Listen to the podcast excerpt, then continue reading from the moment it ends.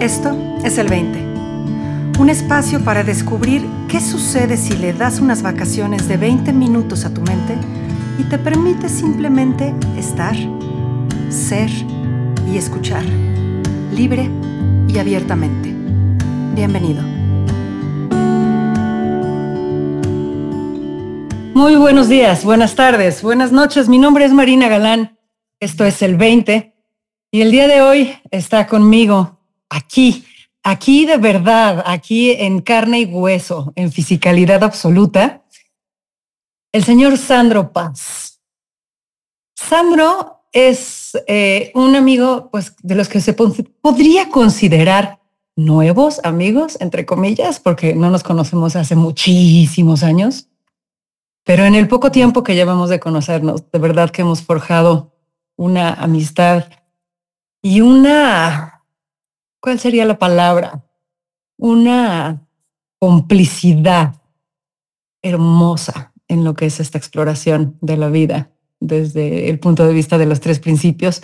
Así que me da muchísimo, muchísimo gusto poder compartir el micrófono el día de hoy con él. Bienvenido, Sandro, ¿cómo estás? Hola, Marina. Un gusto muy grande, de verdad. Estoy muy nervioso, obviamente, porque tenerte cerquita, como lo dices. Y además, en uno de estos momentos del 20, pues obviamente me impone, me impone todo en ti. Entonces, bueno, a ver qué sale. Gracias. obviamente te impone. Quién sabe si sea obvio, pero ok, está bien, empecemos por ahí. Sandro, ¿ya sabes qué 20 vamos a explorar el día de hoy? Ayer te escuchaba en la introducción a los tres principios y me llamó mucho la atención algo que dijiste de las emociones son reales o irreales. Ahora mismo estoy mirando mis emociones como ayer lo hice. y me inclino a pensar de, creo que no son reales las emociones. La emoción como tal, la motricidad el flujo de energía interno, claro que existe, es evidente, pero no el significado que atina correctamente. Por ahí me gustaría meterme. Ok, entonces, a ver, si estoy entendiendo bien. Lo que estás diciendo es la sensación interior, que es, es un tema en sí mismo, ¿no? Porque no estamos hablando de sentidos, no estamos hablando de la piel y eh, la vista y el oído. Y sin embargo, tenemos la capacidad de sentirnos interiormente. Buenísimo, sí. Entonces, esa sensación a la que llamamos emoción es real. Hay un movimiento energético. ¿Estamos de acuerdo? Totalmente. E incluso podemos hablar de tengo un nudo en la garganta o tengo un nudo en la panza ¿cierto? Totalmente. Entonces, la sensación como tal existe. Entonces, a lo que te estás refiriendo con las emociones no son reales, no es que la sensación no sea real. Va por otro lado, ¿estoy entendiendo bien? Estás entendiendo bien, es que atinas, porque hablabas de la garganta, es una contracción del mismo cuerpo. Hay una contracción de algo en el cuerpo, evidentemente sucede, pero en ese momento mi mente entra como intentando interpretar qué es lo que está sucediendo. Y lo va a interpretar desde alguna eh, mecánica aprendida. Claro. De chiquitos nos enseñan a identificar emociones, ¿no? O sea, tú mm. sabes que te estás sintiendo de cierta manera, pero no sabes nombrarlo hasta que no te dicen, ay, estás triste, ay, y te dan tres palmaditas en la espalda, ¿no? Déjame apapacharte. O hasta que te dicen, qué feo te ves enojado. Y entonces aprendes que esa es la palabra para referirse a esa sensación. A la contracción que estoy haciendo por alguna causa, entonces le podemos llamar tristeza o enojo, tal, porque de alguna manera se nos hizo ver así. O me la compré así. O te la compraste así y ya y ya a partir de ahí, pues vamos añadiendo y añadiendo significado al concepto personal que vamos fabricando. Por lo tanto, el concepto de tristeza, por ejemplo, hay 8 mil millones de tristezas diferentes? Eh, ¿Qué opinas? Pues es que me inclino a que sí, pero no como tristeza como tal. Es se acerca al concepto de tristeza que tengo aprendido por diccionario, por cultura o por por lo que sea, pero a final de cuentas no hemos sabido nunca definir qué es lo que sucede adentro de nosotros que le llamamos tristeza. Cierto. Ni siquiera lo cuestionamos nunca. Pero yo me llamó la atención eso. pero entonces, fíjate, o sea, el, el acuerdo social que hacemos de vamos a llamar a esta sensación de cierta manera, nos, nos obliga a asumir que entendemos lo que el otro está sintiendo. ¿Cierto? Totalmente, sí, claro. Pero en realidad no tenemos manera de comprobar certeramente que mi tristeza es igual a tu tristeza. No, es algo que se parecerá a la mía, que más o menos encaja en lo que tú me explicas que es lo que está sucediendo. Exacto, porque entonces si vamos a hablar de sensaciones, yo te digo es que siento la presión en el pecho. Y tú puedes decir, ah, sí, eh, reconozco, resuena conmigo lo que estás describiendo. Y entonces podemos acordar, llamar a eso tristeza en el significado, más no en la emoción. Quizá por eso no nos entendemos entre seres humanos, yo creo. Pues a lo mejor. Porque ni siquiera las emociones son se acercan, no lo sé. Por lo tanto, lo que entonces es real es el significado que le doy. Y real muy entre comillas.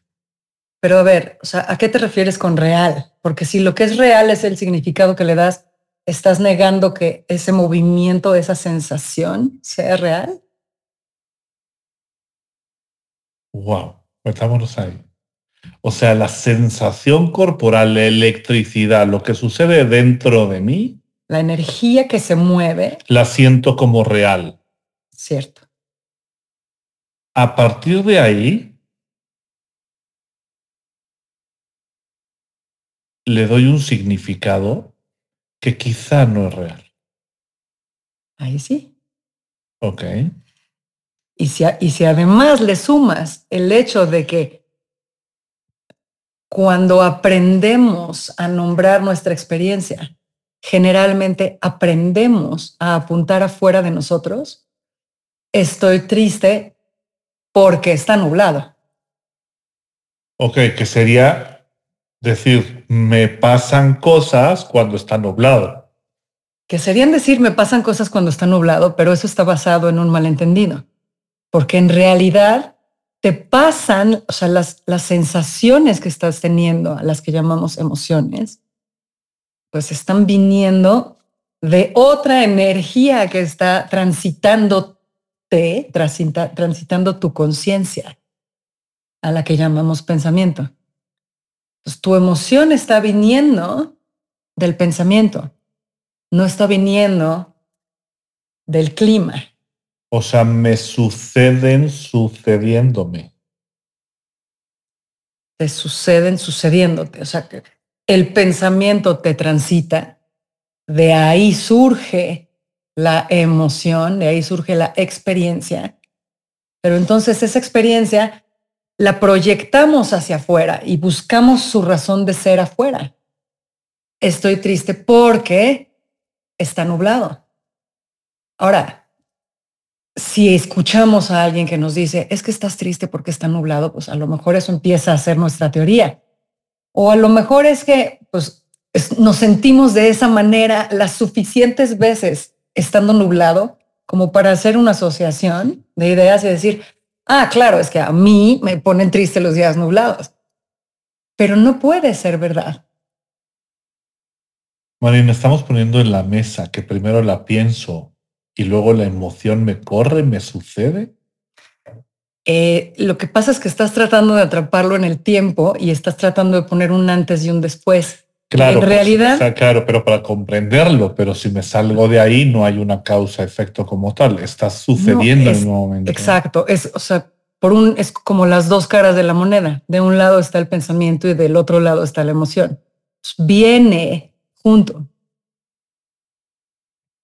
Ok, me suena, me acerca a eso. Ok. Y a partir de ahí interpreto con mi back, con todo lo que tengo yo aprendido. Más o menos, porque sí. Arrogantemente aprendido. Una vez más, estamos tratando de verlo en, un, en una línea de tiempo. Ah, y, y, lo puedes ver a, a posteriori, ¿no? O sea, yo tengo esta experiencia y entonces le doy una interpretación, pero también podemos darnos cuenta de que la percibimos desde una interpretación ya cultural que traemos adentro. O sea, la lluvia no se percibe de igual manera en Egipto que en el Amazonas. Mm. Porque culturalmente hay toda una historia ya detrás de lo que es la lluvia. Y entonces incluso la percepción está marcada por ese condicionamiento previo que traigo. Es interesante lo que me estás exponiendo, porque de alguna manera ahora mismo siento algo dentro, ¿no?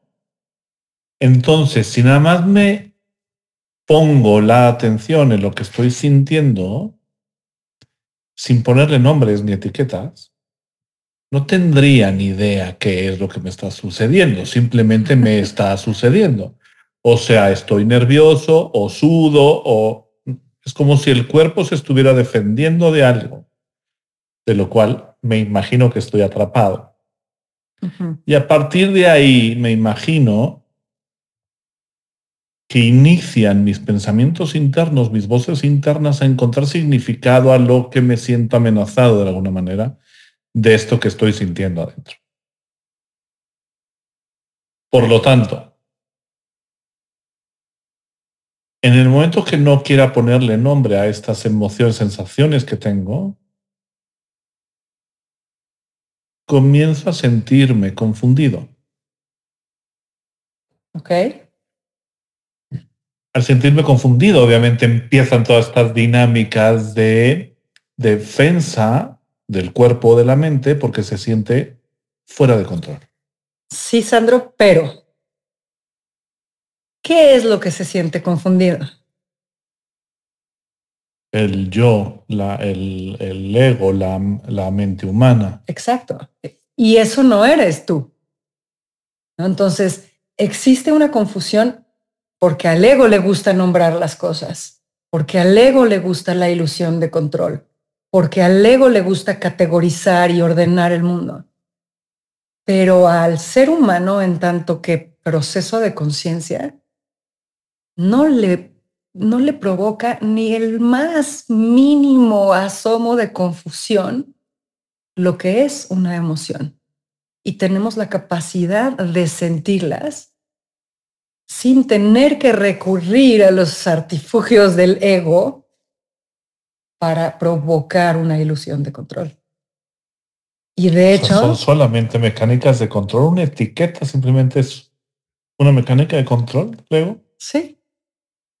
Entonces, cuando nos damos la oportunidad de no calificarlo, no juzgarlo, no etiquetarlo, no ordenarlo y nos damos permiso de sentir, Ahí, de acuerdo a lo que apunta Sidney Banks desde el entendimiento de los principios, ahí permitimos que nuestro sistema extraiga la información necesaria de esa emoción para dejarse guiar por ella de vuelta a un estado de paz, calma, tranquilidad y presencia. Por lo tanto, si me dejo en ese, me voy a atrever a llamarle momentum, que es como estar en ese presente eterno, simplemente sintiendo, sin cuestionar. La mente universal debería de darme la información que yo necesito para ese momento. ¿Por qué estoy sintiéndome así? Ojo, si estás tratando de responder por qué, Estás tratando de resolver, no estás sintiendo.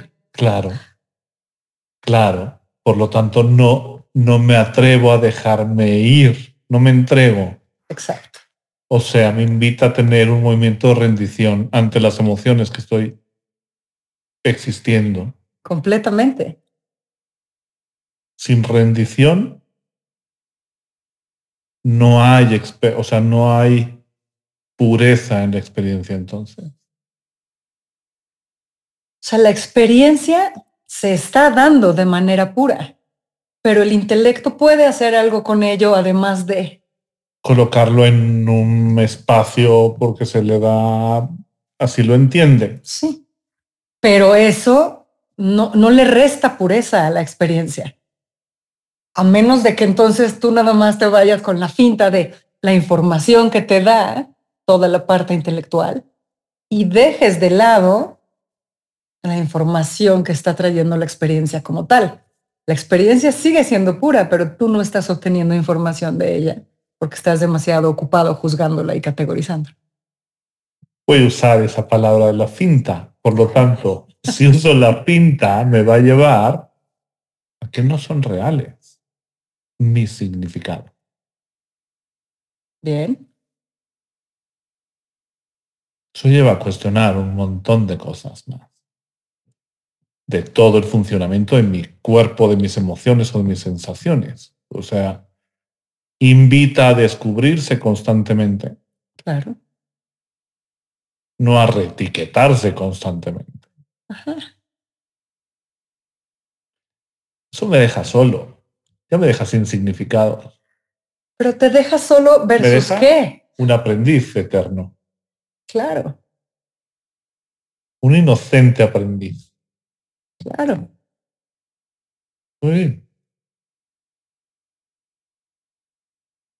Por lo tanto, la invitación es solamente a ser testigo de las emociones, de la sensación.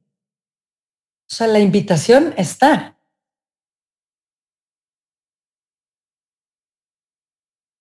No hay una invitación como tal. Existes en esa invitación a mirar, a ser testigo de lo que sucede, sin etiqueta. Porque además está sucediendo, estás, estás sucediendo en ti, o sea, estás siendo, estás siendo vivido, estás siendo sentido. Me gusta eso, estás siendo vivido. Ajá. Por estas energías que te transitan.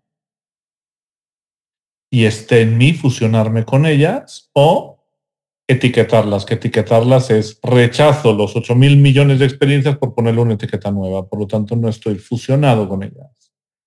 Ah, o sea, estás, estás realizando una actividad intelectual con ellas. Me bajé de mente. Sí. Hice mecánicas de mentes. Ajá. Ok. Me gusta eso. O sea, me gusta saber qué hago con eso. Sí, Ahora, lo verdaderamente interesante es pues darnos cuenta de qué chistoso que insistimos en realizar a cabo una actividad intelectual para, para procesar una experiencia emocional, una experiencia vivencial, sin darnos cuenta de que al procesarla intelectualmente, y categorizarla y etiquetarla, etcétera, la estamos limitando completamente. No estamos permitiendo que esa experiencia se expanda y nos viva en totalidad. Qué hermoso mirarlo, Marina. Sí. sí me emociona poder experimentar esto ahora mismo, desde ese lugar. Dime por qué. Y que esa sea la invitación que les dejas a las personas que nos están Porque escuchando. Porque es estar contigo, es estar presente, es estar en presencia, es estar en mí. Creo que le llaman certeza a eso. Ok. Y esa presencia y esa certeza, pues es estar vivo, ¿no? Me lleva a mí, sin duda. Es la vida y la conciencia de la vida. Muy bien. Tú muy bien. ¿Por ahí? Por ahí va. ¿Esa sería tu invitación entonces a las sí, personas? Sí, definitivamente. A, a, mirarlas sin esas etiquetas. A estar, existirlas. Esa es la invitación. Muy bien, fantástico, Sandro. Híjole, pues qué rica exploración, ¿eh? Maravilloso. De verdad te lo agradezco de todo, de todo corazón. Gracias, Marina, eres un placer. Gracias. Nos estamos viendo por aquí, Sandro. Seguro. Y todos los demás nos escuchamos en este espacio la semana que viene. Chao.